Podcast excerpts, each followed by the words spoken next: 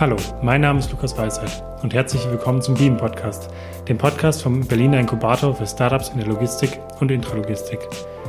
In diesem Podcast spreche ich mit Unternehmern, Experten und anderen Vordenkern aus der Logistikindustrie.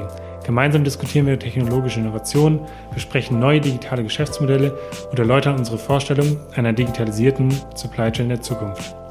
Heute spreche ich dazu mit Martin Seisler über seine langjährige Erfahrung in der letzten Meile, also dem Weg eines Pakets vom Paketzentrum zur Haustür des Kunden. Durch eine immer stärkere Durchdringung des E-Commerce und somit steigenden Paketsendungsvolumen werden die ausliefernden Unternehmen vermehrt vor Herausforderungen gestellt, insbesondere hinsichtlich gestiegener Kundenanforderungen und einer ökonomischen Tourenplanung. In unserem Gespräch erläutert Martin nicht nur seine Sicht auf die Probleme der letzten Meile, sondern wir besprechen auch seine Ansätze, wie Herausforderungen wie zum Beispiel die fehlenden Lagerflächen in Innenstädten oder der Mitarbeitermangel anzugehen sind. Am besten stellt er sich zu Beginn selber kurz vor. Mein Name ist äh, Martin Seisler, ich bin 42 äh, Jahre und äh, ich habe vor fünf Jahren das Radlogistikunternehmen Velogista gegründet. Damals das erste Radlogistikunternehmen in Deutschland. Und ähm, ja, die Geschichte, wie ich dazu kam, war eigentlich so, dass mein Sohn, der ist jetzt neuneinhalb, und als der geboren wurde, ähm, und ich lebte auch damals schon in Berlin, habe ich mich eben gefragt, wie bewege ich mich und ihn denn fort? Und äh, mir schien das damals eine gute Idee, das mit einem Lastenrad zu machen. Da habe ich mein erstes Lastenrad gekauft und war dann auch relativ viel einfach mit ihm, ähm, mit dem Lastenrad und auch zu Fuß, mit dem Kinderwagen unterwegs und stieß sozusagen immer wieder auf äh, Barrieren ähm, in Form von Lieferfahrzeugen einfach. Ähm, Zustellfahrzeuge oder, weiß ich nicht, der kleine Restaurantlieferbetrieb, der große LKW von Metro, also divers so. Und ähm, ich habe auch, man hat ja dann relativ viel Zeit, wenn man ein schlafendes Kind vorne drin hat, ähm, genau beobachtet, dass die relativ leer waren, viele Fahrzeuge. Und ähm, das hat damals meinen mein Geist einfach zu, zum Rattern gebracht äh, mit dieser Frage, kann man das nicht irgendwie besser machen? Kann man das nicht ähm, effizienter machen? Und äh, dann habe ich sozusagen das immer im Hinterkopf so behalten und nach äh, vier Jahren so äh, nach einigen Recherchen dann auch beschlossen, äh, jetzt äh, gründe ich eben ein Unternehmen, was probiert, das besser zu machen. Eben Logistik mit Fahrrädern, ein Radlogistikunternehmen. Wobei man sich Fahrräder in dem Fall äh, schon so vorstellen kann, die sind äh, zwei Meter hoch, ein Meter zehn breit und drei Meter lang und können eben 200 bzw. 250 Kilo zuladen haben eine Ladefläche von 1,5 Kubikmeter. Das ist äh, ähm, schon deutlich größer als zum Beispiel ein Auto. Kombi so. Also damit kann man schon einiges machen und das war eigentlich auch so die Fragestellung von, von Velogista. Ähm, was kann man eigentlich alles äh, mit dem kleinstmöglichen Fahrzeug tun? Ähm, was waren denn oder was sind deine zentralen Erfahrungen, die du gemacht hast bei Velogista? Vor fünf Jahren gegründet. Wie ist so der heutige Stand? Was für Waren transportiert ihr? Habt ihr transportiert? Also die äh, Erfahrungen, also ich muss erstmal so sagen, ich, ich, hätte nicht erwartet, dass es einen so harten Markt gibt in Deutschland. Also ähm, was vor allem auch die Beschäftigungsverhältnisse angeht, also die, sage ich mal, Prekariat äh, auch der Beschäftigten sozusagen. Die ähm, damals gab es auch noch nicht den Mindestlohn äh, zum Beispiel und es gibt ja auch heute noch sehr viel äh, Selbstständigkeit oder Scheinselbstständigkeit, da wo Leute noch weniger verdienen. Also das hat mich doch sehr überrascht, äh, dass es einen solchen Markt überhaupt gibt. Und ähm, der, das ist sozusagen auch eine zentrale Erfahrung für uns. Ähm, sehr viel läuft einfach über den Preis in diesem Logistikmarkt. Ähm, und es ist schwierig, Qualitätsangebote äh, zu machen, die dann auch entsprechend besser honoriert werden. Ähm, und, und man kann eben auch den eigenen Mitarbeitern schwer mehr zahlen, weil einfach diese Margen so gar nicht drin sind. Das ist so eine Erfahrung. Die andere ist, dass doch dieser ganze Bereich äh, Logistik doch sehr, wie soll ich sagen, wenig digital noch ist, sehr analog noch funktioniert, sehr viel tatsächlich mit, mit äh, Fax und, und äh, Papier, also Rollkarten und mit, ähm, ja viel auf der Ortskenntnis sozusagen der Fahrer und Zusteller basierend, ähm, also einfach noch ganz, ganz viel Potenzial äh, zur Verbesserung. Mhm. Ihr habt euch jetzt sehr primär um die letzte Meile gekümmert. Die letzte Meile immer mehr in den Medien, ein wahnsinniges Problem. Sie verursacht die meisten Staus in den Städten. Die Autos stehen in zweiter Reihe. Es geht einfach nicht mehr voran. Das stört gefühlt so ein bisschen das, den Verkehr innerhalb der Stadt. Ähm, was siehst du denn als zentrale Problem der letzten Meile? Wie sind deine Erfahrungen da mit Velogista und auch vielleicht einfach als Bewohner einer Stadt Berlins? Ähm, wie sieht da dein, Erfahrung, dein Erfahrungsschatz aus? Ähm, das waren jetzt sehr viele Fragen auf einmal. Ich probiere äh, sie nach der Reihe zu beantworten. Der, ähm, man muss, glaube ich, verschiedene Trends so ein bisschen erstmal beleuchten. Äh, der eine Trend ist ja der, äh, dass immer weniger Waren in Geschäften gekauft werden und immer mehr bestellt wird. Und das sind, äh, das ist ja ein so großer Trend, dass wir von sozusagen jährlichen Wachstumsraten im Paketmarkt äh, zwischen 4 und 6 äh, Prozent reden. Und das kann man einfach äh, statistisch auch nachweisen. Ähm, das ist übrigens ein anderes Thema noch. Äh, es ist gar nicht so einfach, das zu erheben, mhm. so, aber ich habe gerade ein, ein, anderes Projekt gemacht, wo ich in einer Stadt in Süddeutschland sozusagen ähm, da auch genau mich mit diesem Thema beschäftigt habe und die haben äh, zum Beispiel in den letzten zwei Jahren eine Zunahme des Lieferverkehrs in der Altstadt um 15 Prozent gehabt, innerhalb von zwei Jahren.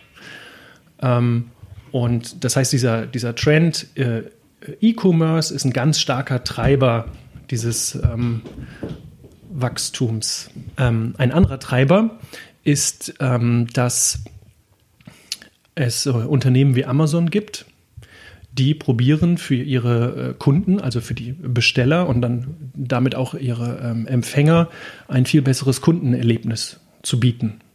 Und ähm, woher kommt das? Man kann, man kann so sagen, in dem Moment, wenn ich, wenn ich jetzt als Besteller äh, auf verschiedenen Webseiten bin, sind für mich Produkte erstmal von der Haptik, also ich kann sie nicht anfassen, äh, oder von der Größe. Ne? Also ich kann, ich kann im Endeffekt nicht fühlen, wie dieses Produkt ist.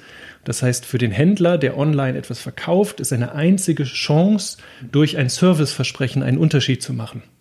Und äh, deswegen hat Amazon hat das sehr erfolgreich gemacht. Ähm, deswegen setzen eben die Händler darauf zu sagen, äh, nach dem Bestellvorgang kriegst du sozusagen auch eine Zusatzleistung. Mhm. Und jetzt kommen wir, was ist diese Zusatzleistung? Die Zusatzleistung ist eben schneller äh, oder günstiger und oder ähm, zu einem bestimmten Zeitpunkt. Ja. Möglichst kleines Zeitfenster.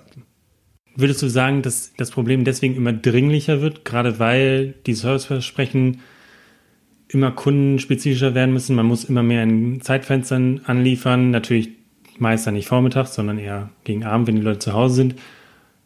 Wird der Markt dadurch noch komplexer und das Problem dadurch dringlicher derzeit? Aktuell läuft es so, ich habe einen, ähm, ich bleibe immer bei den Paketdienstleistern als äh, sehr große Gruppe in diesem Markt. Die haben ein ähm, Paketverteilzentrum, vielleicht 15 Kilometer außerhalb der Stadt. Sie packen morgens die Pakete da rein und dann fährt der Fahrer sozusagen in die Stadt rein und äh, dreht dort seine Runden. Das sind vorgefertigte Runden, die eigentlich jeden Tag genau gleich stattfinden. Und jetzt nehmen wir an, dass 10% dieser Pakete, die auf dieser Runde sind, auf einmal nicht irgendwann an diesem Tag zwischen 9 und 18 Uhr zugestellt werden sollen, sondern die haben alle ein spezifisches Zeitfenster. Vielleicht von ein oder zwei Stunden. In dem Moment funktioniert das einfach nicht mehr. Mhm. Also die, diese Dienstleistung kann so nicht bereitgestellt werden, weil dann auf einmal viel, viel mehr Kilometer äh, gemacht werden müssten. Aber wo soll das Geld herkommen, um diese extra Kilometer zu bezahlen? Also brauche ich kleinere Lager, die irgendwie ähm, in der Innenstadt liegen und ermöglichen auch äh, Sendungen zwischenzulagern. Ja, sprich also näher direkt eigentlich am Kunden sortieren, näher am Kunden sich platzieren, dass die Wege möglichst kurz sind, dass man auch wirklich spontan auf Zeitfenster reagieren kann und darauf reagieren kann, wenn der Empfänger auch tatsächlich zu Hause ist. Genau richtig. Und ähm, da sind wir jetzt sozusagen bei einer der zentralen Herausforderungen gerade. wo sind denn diese Flächen? Mhm. Sie werden einfach gerade nicht bereitgestellt. Das hat äh, mit dem Immobilienmarkt generell zu tun. Ähm, dass auch viele Flächen, die sozusagen vor fünf Jahren noch als Logistikflächen zur Verfügung gestanden hätten, ich brauche ja nichts Schönes dafür. Ich brauche ja eigentlich, sage ich mal, ein Dach über dem Kopf und dass ich ein Schloss dran machen kann, mehr oder weniger. Ähm, aber diese Flächen gibt es alles äh, so gut wie gar nicht mehr. Und äh, das heißt, die Frage für mich, auch der nächsten Frage wird, äh, der nächsten Jahre, wird sein, ähm, wer organisiert diese Flächen? Zusätzlich dazu wie in jeder anderen Industrie hat auch die Paketdienstleisterindustrie Probleme mit Mitarbeitermangel. Wie siehst du da eine Möglichkeit ähm, für die Logistikdienstleister Lösungen zu finden? Wie kommt man an mehr Mitarbeiter? Braucht man tatsächlich mehr Mitarbeiter oder kann man das über eine effizientere Gestaltung der Routen irgendwie deckeln, dass man gar nicht mehr mehr Leute braucht, die die Fahrzeuge, Fahrräder oder äh, Vans fahren? Ähm, wie glaubst du, wie können Logistikunternehmen mit dem Mitarbeitermangel in Zukunft umgehen? Also es ist ja so, die, die Logistikunternehmen gerade kämpfen ja schon jeden Tag mit diesem Problem und die haben ja auch schon verschiedene Ansätze. Ich möchte mal so drei äh, grob da nennen. Ähm, das eine wäre eben zu sagen, ich probiere Mitarbeiter in den Markt zu bringen, die, an die ich vielleicht bisher noch nicht gedacht habe äh, oder die nicht so einfach zu organisieren sind. Also ich äh, kenne zum Beispiel einen großen ähm, Integrator von Sendungen, der macht das jetzt so, dass er sehr stark auf Studenten setzt, die nur noch zwei bis drei Stunden Touren machen. Das heißt, sie haben einfach die Touren sozusagen eine Tagestour in drei Teile geteilt mhm. und lassen das jetzt von Studenten machen. Dadurch haben sie sich eine neue Mitarbeitergruppe ähm, erschlossen. Ähm, grundsätzlich ist in diesem ganzen Thema Crowd Logistics äh, sicher noch was drin. Aber da kommen natürlich große Fragen auch, also gerade das Thema des Vertrauens. Ja, die ne? Haftung. Die, die, Haftung, äh, genau, ist, ist, äh, gehört mit dazu. Ne? Also verschwindet vielleicht doch mein schönes Smartphone auf den, auf den letzten Metern zu mir, weil nicht so gut geprüft wurde, wer das denn eigentlich übernimmt. Ähm, zweites Thema werde, wäre äh, automatische oder alternative Transportsysteme, also nicht mehr äh, Vans äh, oder andere Fahrzeuge jetzt gerade für sozusagen den Weg rein in die Stadt, sondern ähm, Straßenbahnen, zum Beispiel S-Bahnen, U-Bahnen. Da gibt es ja gerade relativ äh, viele Versuche, ich glaube in, in äh, Frankfurt unter anderem. Und ähm, dann so ein bisschen mehr in die Zukunft gesprochen, aber auch durchaus ja ähm, immer konkreter werden, sind diese äh, nicht schienengebundenen Systeme, äh, wo ich also Transportbänder habe, die durch Tunnel geführt werden, ähm, was jetzt in Hamburg zum Beispiel im Gespräch ist. Ja, das kann ich im Endeffekt mit Paletten machen oder ich könnte es auch mit, mit Paketen machen. Ähm, das sind meiner Meinung nach alles sozusagen Ansätze, die, die mir helfen können an verschiedenen Stellen. Aber ich glaube, der, der eigentliche, der zentrale Ansatz, die zentrale äh, Lösung ist äh, vielmehr die Mitarbeiter, die schon im Markt sind, die schon da angestellt sind, es zu ermöglichen, viel effizienter zu arbeiten. Und eigentlich ist da das Hauptthema, Sie müssen einfach auf Ihrer Strecke deutlich mehr Sendungen haben. Also die Strecken müssen sozusagen kürzer werden und äh, dementsprechend können Sie mehr Sendungen pro Stunde zustellen. Mhm. Es gibt ja auch immer mehr Startups, Initiativen, die versuchen auf eigenen Wegen irgendwie den die letzte Meile zu lösen oder zumindest effizienter zu gestalten. Ähm, all diese neuen Lösungen bringen irgendwie neue Ressourcen, neue Liefermöglichkeiten in den Markt. Wie stehst du dazu? Führt das wirklich zu einer Verbesserung oder führt es nicht eigentlich noch zu mehr Autos auf der Straße oder zu mehr Fahrzeugen auf der Straße? Also ich, ich glaube, man muss da gen sehr genau äh, schauen, an, äh, wo diese Startups ansetzen. Ähm, es gibt, es, es gibt viele Startups, sage ich mal, ähm, ich nenne sie jetzt mal Liefer-Startups, die das Problem eher schlimmer machen, also die eigene Flotten auf dem, auf den Markt äh, werfen. Ähm, dazu gehört einerseits, äh, das sind jetzt keine Startups, aber sozusagen diese ganzen Lebensmittellieferungen. Bringmeister, Amazon Fresh. Selbst auch äh, Zusteller wie Foodora, Deliveroo. Auch sie bringen ja neue Kapazitäten eigentlich auf die Straße, in dem Fall häufig Fahrräder aber trotzdem führt es eher zu einer größeren Verstopfung der Innenstadt weil jeder seine eigenen proprietären Zustellmöglichkeiten eigentlich auf den Markt bringt. Und das führt eigentlich nicht wirklich zu einer Verbesserung. Genau, und es ist vor allem so, dass ich das ja auch aus vorher schon relativ effizienten äh, Lieferketten entferne. Äh, beispielsweise Persil Online. Äh, die bieten an, Wäsche von zu Hause, dreckige Wäsche von einem zu Hause abzuholen, äh, sie zu waschen und sie wieder einem nach Hause zu bringen. Ähm, das ist zum Beispiel ein Transport, den es vorher einfach gar nicht gab. Ähm, oder Getränke Vorher habe ich, wenn ich meinen Wocheneinkauf gemacht habe, äh, einfach einen Kasten Getränke mir mitgekauft, sozusagen. Jetzt lasse ich mir meine Getränke extra liefern.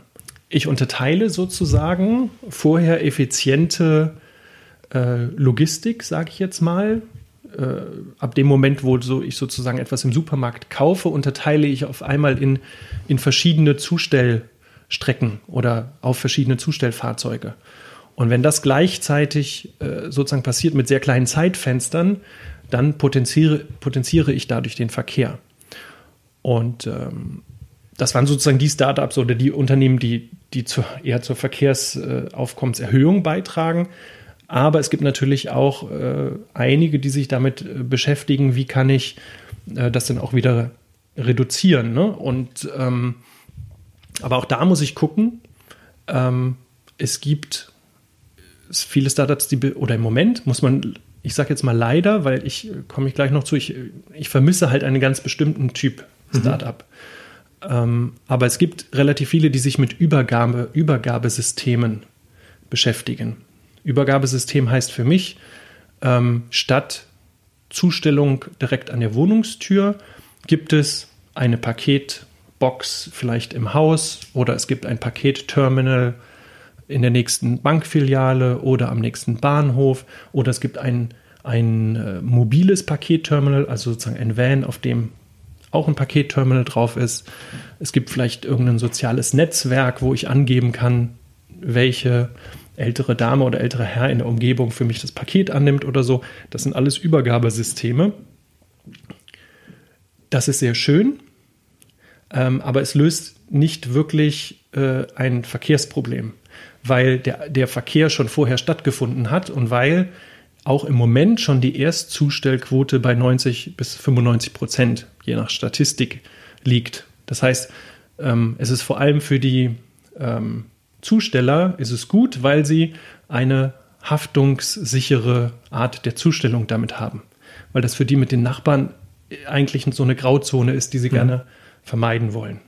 Aber lass uns gern weiter über die mögliche oder über eine mögliche Lösung reden, weil wir haben gerade darüber gesprochen, es gibt viele neue Logistikdienstleister, die in diesen Markt der letzten Meile drängen, was natürlich auch dazu führt, dass nicht unbedingt jeder Lieferwagen voll ist, weil man mit einmal viel Konkurrenz auf der Straße hat und es ist sehr unwahrscheinlich, dass jeder da eine wahnsinnig hundertprozentig, hundertprozentig effiziente Route anbieten kann man sieht, jeder entwickelt sich irgendwie so langsam weiter, jeder baut die eigene Struktur besser aus. Aber was ist so der nächste Schritt? Jeder baut seine Insellösung besser. Aber wie kommen wir denn zu einer wirklichen Lösung?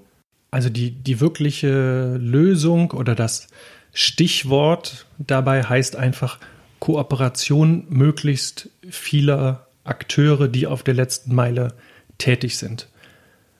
Ich ähm, stelle mir das immer so vor, ich bin jetzt der, äh, der Besteller, ich sitze sozusagen ähm, am Computer und ich möchte irgendwas bestellen. Ich bestelle ein paar Schuhe.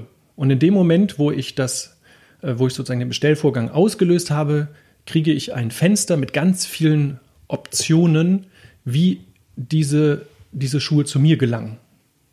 Und äh, in dieser, sage ich jetzt mal, idealen Welt, die ich mir da vorstelle, ist es so, dass ich in meiner direkten Umgebung, ähm, sage ich mal, zehn Stellen aussuchen kann, zehn Übergabesysteme oder ältere Herrschaften oder auch jüngere Herrschaften, wie auch immer, die, die das sozusagen anbieten.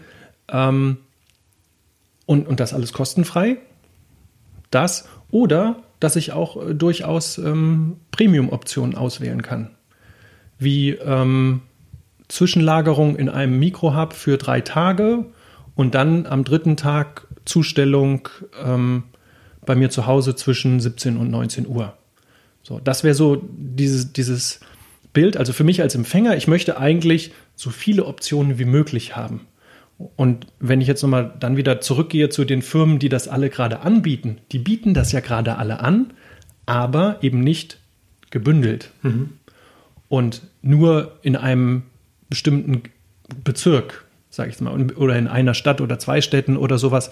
Und ich stelle mir gerade vor, es dauert, wenn ich jetzt ein Startup bin, was eine gute Idee auch hat, ich möchte hier zum Beispiel mal PickShare nennen, äh, sehr gute Idee. Die Frage ist, wie viele Jahre werden die brauchen, um in den 50 größten Städten Deutschlands tatsächlich aktiv zu sein? Und ich möchte sagen, das wird wahrscheinlich ziemlich viele Jahre dauern. Und wenn jedes, äh, jede Firma, die diese Ideen hat, irgendwie so lange braucht, dann wird es noch sehr lange dauern, bis sozusagen der Besteller diese, diese idealen Möglichkeiten hat. Und ähm, da frage frag ich mich halt immer, ähm, wo ist die, das Startup oder das Unternehmen, was sich diesem Thema annimmt und sagt, ähm, wir bauen sozusagen diesen Marktplatz der Akteure, die die Dienstleistungen miteinander verbinden und im Endeffekt, da kommen wir jetzt sozusagen, wie, was passiert dann auf der Straße? Auf der Straße passiert ja dann auch was.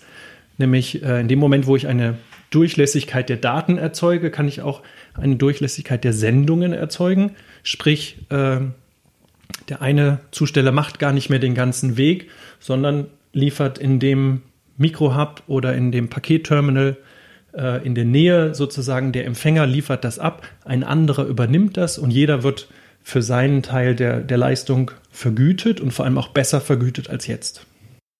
Genau, weil eigentlich sieht man in der Zeit, jeder Paketdienstleister baut seine eigene Struktur aus, baut neue Paketboxen, die alle nebeneinander stehen und keiner kooperiert so wirklich miteinander.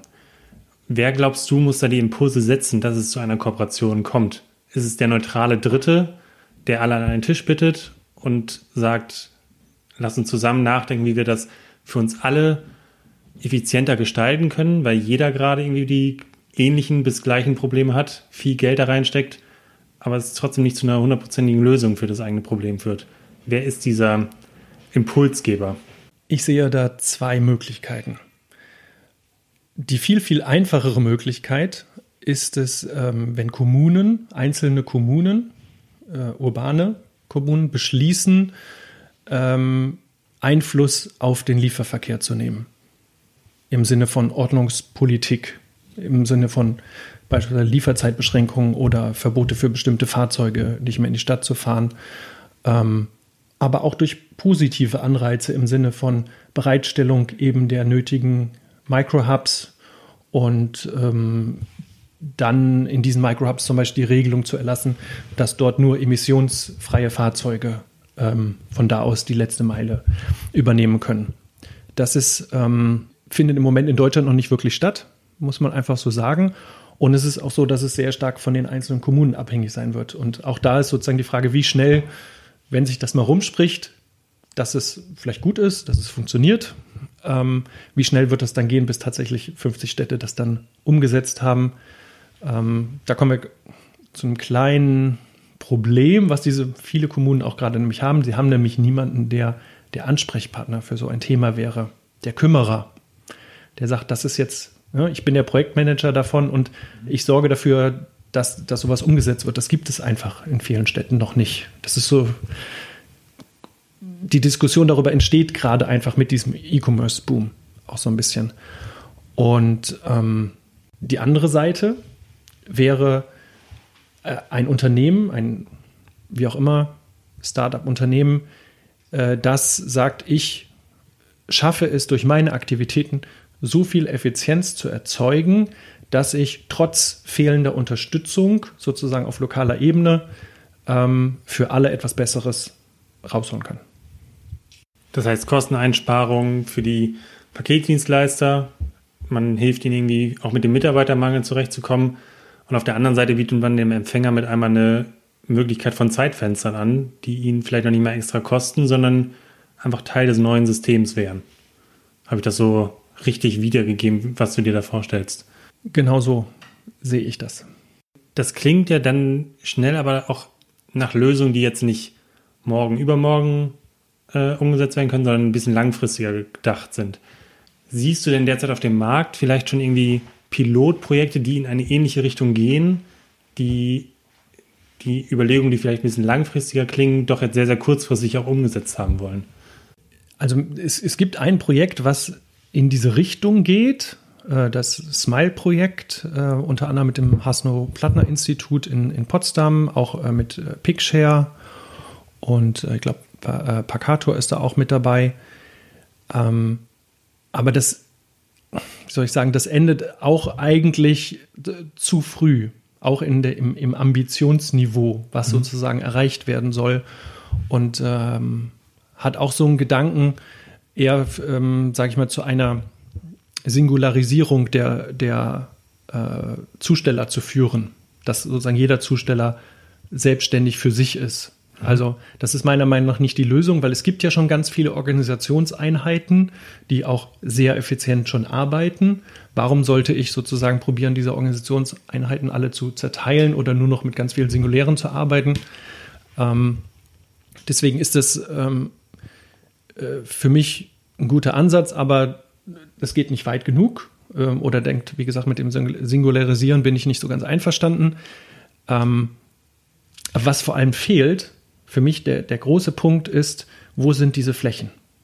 Es gibt, ähm, also nach meinen Recherchen, einfach kein Startup, was sagt, ich beschäftige mich damit standardisiert äh, Flächen, vielleicht auch Kurzzeitflächen anzubieten, dazu sagen, okay, ich sorge dafür, dass die sicher sind, dass sie zugänglich sind durch elektronische Sicherungssysteme und dass irgendwie klar ist, wie viel Platz da eigentlich ähm, vorhanden ist. Vielleicht nochmal ein kurzer Exkurs zu Velogista. Da habt ihr auch mit Mikrohubs gearbeitet als Struktur. Wie seid ihr denn damals an die Flächen gekommen? Also, äh, Velogista hatte tatsächlich die ersten anderthalb Jahre keinen Mikrohub. Und das war ein großes Problem, weil äh, wir konnten noch nicht mal die Räder irgendwo sicher unterstellen. Ich, äh, also es war abenteuerlich, sage ich mal, äh, auf was für einem Parkplatz oder auf was für Unterständen, wie wir die Räder teilweise untergebracht haben und was wie wir auch Waren zwischengelagert haben. Und dann haben wir einfach sehr, sehr großes Glück gehabt, zu diesem Zeitpunkt ähm, auch in, in Kreuzberg direkt am Cottbusser Tor eine Fläche zu finden, die einfach ideal war mit vorne Doppeltor, hinten Doppeltor. Also man konnte sozusagen vorne äh, können die LKWs immer anfahren mit der Ladefläche, alles raus. Hinten stehen die Fahrräder, werden gepackt und fahren hinten raus. Also ideale Fläche. Aber wie viele gibt es davon, von diesen Flächen? Äh, und, und außerdem muss man auch sagen, wir zahlen dafür eine Start-up-Miete. Und ähm, die Flächenproduktivität ähm, kannst du gar nicht so hochschrauben, äh, dass du es dir erlauben kannst, äh, dauerhaft 17 Euro oder sowas pro Quadratmeter zu zahlen für so eine Fläche. Also da muss, da muss was anderes her. Wenn man, wenn ich, ähm, also wenn ich gleichzeitig sozusagen die Straße umsonst bereitstelle äh, und dann da solche Start-up-Mieten bezahle, da ist eine sehr große Diskrepanz. Und ich glaube, dass da eine Kommune schon etwas tun könnte, wenn sie, wenn sie wollte. Ähm, wir haben auch noch eine andere äh, Fläche tatsächlich mit einem großen ähm, Speditionspartner äh, zusammen gehabt. Das war auch ideal, sozusagen unterschlüpfen. Mhm. Äh, das funktioniert auch. Und jetzt gerade ähm, betreiben wir noch einen Kühlcontainer am Südkreuz. Auch sehr gut, aber auch sehr, sehr schwierig und sehr langwierig, bis man es tatsächlich schafft, einen solchen Container aufzustellen. Jetzt lass uns mal in die Zukunft schauen. Wie sieht deine ideale Zukunft aus in der letzten Meile? Wir haben das eben schon ein bisschen darüber gesprochen. Auf der Empfänger- oder Bestellerseite, man hat die Wahl aus mehreren Möglichkeiten auszuwählen, wie man es geliefert bekommen möchte. Wie sieht das vielleicht mehr auf der Zustellerseite aus? Mikrohubs haben wir schon mehrfach erwähnt. Gibt es da noch Ergänzungen oder wie, wie kann man die Mikrohubs gut strukturieren, dass es am Ende auch Sinn macht für den Paketdienstleister, äh, überhaupt auf Mikrohubs zurückzugreifen? Ich brauche auf den unterschiedlichen Stufen der Zustellkette brauche ich jeweils verschiedene Akteure. Sprich, ich brauche in einer Stadt äh, verschiedene äh, Mikrohubs, möglichst von verschiedenen Anbietern. Ganz wichtig, vielleicht nochmal, Mikrohubs können sehr unterschiedliche Dinge sein. Das kann tatsächlich ein Lager sein, was dafür äh, gedacht ist, vielleicht auch nur eine Ecke von einem Supermarktlager, vielleicht sogar auch nur für bestimmte Stunden des Tages Teil dieses Supermarktlagers. Es kann ein Container sein, der irgendwo ähm, steht und äh, genutzt wird. Es kann auch ein, äh, im Endeffekt ein LKW sein, der nur mal ein paar Stunden irgendwo steht. Also da gibt ganz viele Möglichkeiten so und deswegen, je mehr ich, mehr Anbieter ich sozusagen habe von auch verschiedenen Arten de, äh, des Lagers, äh, umso besser. Das ist ein Faktor. Der nächste Faktor ist, möglichst viele Anbieter von Übergabesystemen, sprich äh, Paketeterminals, sprich mobile Paketterminals, sprich äh, vielleicht auch ähm, äh, Paketshops, die noch eine Kiezbotenfunktion anbieten, also sprich doch noch eine Person, die dann zwischengelagerte Pakete ähm, dann zu bestimmten Zeiten zustellt und dann dazwischen sozusagen diejenigen, die die Pakete dann verbringen, zustellen zwischen Hubs, Zustellsystemen zu den Empfängern, ähm, eben eine möglichst auch diverse ähm, Flotte von Fahrzeugen und äh, ich subsumiere natürlich auf jeden Fall ganz viele Fahrräder darunter, Lastenräder, ganz klar. Ähm, also ich bin ja auch im, im äh, Fachvorstand im Radlogistikverband Deutschland und äh, dementsprechend sage ich ja auch, äh, ähm, oder es gibt auch genug Studien dazu, die sagen, dass eigentlich 50 Prozent dieser letzte Meile Transporte ähm, sinnvoll mit Lastenrädern durchgeführt werden können. Also das heißt, in diesem Idealbild verbirgt sich für mich eben auch ein klarer Wechsel weg zu allen konventionellen Fahrzeugen, zu auf jeden Fall äh, Elektro- oder Brennstoffzellenfahrzeugen, äh, was ich sage jetzt nur noch Auto und äh, Lieferfahrzeug ähnlich ist und ansonsten eben einfach äh, Lastenräder aller Arten. Wie kann man denn, wir haben jetzt viel über deine Gedanken heute erfahren, mögliche Lösungsansätze, wie kann man denn mit dir in Kontakt treten, wie kann man deiner Arbeit folgen? Weiß, dass ihr auch im Oktober einen Kongress plant für die Radlogistik in Berlin. Also ich würde mich natürlich äh, freuen, wenn äh, Hörer und Hörerinnen dieses äh, Podcasts mir auch einfach auf LinkedIn zum Beispiel schreiben unter Martin Seisler oder ich glaube, wir setzen hier auch einen Link drunter, oder? Unter den Podcast, genau. Ähm, ja, würde ich mich freuen, wenn mich jemand einfach anschreibt oder auch Feedback gibt, Kommentare dazu. Ähm, vielleicht gibt es ja auch das eine oder andere, was ich noch übersehen habe in diesem Markt, der sich ja auch sehr schnell entwickelt. Und ähm, ja, ich denke, da auf, auf LinkedIn wird man immer sehen können, an welchen Projekten ich gerade arbeite. Und tatsächlich, du hast gerade erwähnt, das ähm, Größte, was ich äh, gerade mache, ist eben eine die erste nationale Radlogistik-Konferenz. Äh, die wird im, am 25. Oktober in Berlin stattfinden. Wir erwarten ca. 250 Teilnehmer, äh, vor allem auch ähm, Auftraggeber von äh, Radlogistikunternehmen, aber auch äh, viele Kommunalvertreter. Und ähm, ich erwarte da sehr spannende Diskussionen, äh, weil wir uns eben auch genau in diesem Bereich urbane Logistik da sehr stark bewegen. Und ich sage mal, die Radlogistikunternehmen sind auch eben nicht analog, sondern die denken alle digital und vernetzt und sind deswegen auch äh, ideale Partner eigentlich, um, um so ein, ein Netzwerk auch zu bilden an Akteuren ähm, der letzten Meile. Das war mein Gespräch mit Martin. Falls ihr Anmerkungen oder Feedback habt, schreibt mir gerne unter lukas.beamberlin.com. Unser Podcast kann bereits jetzt auf Apple Podcasts, Soundcloud oder jeder anderen bevorzugten Podcast-App abonniert werden. Dort sind dann in den kommenden Wochen noch weitere Folgen zu finden. Vielen Dank fürs Zuhören und bis bald.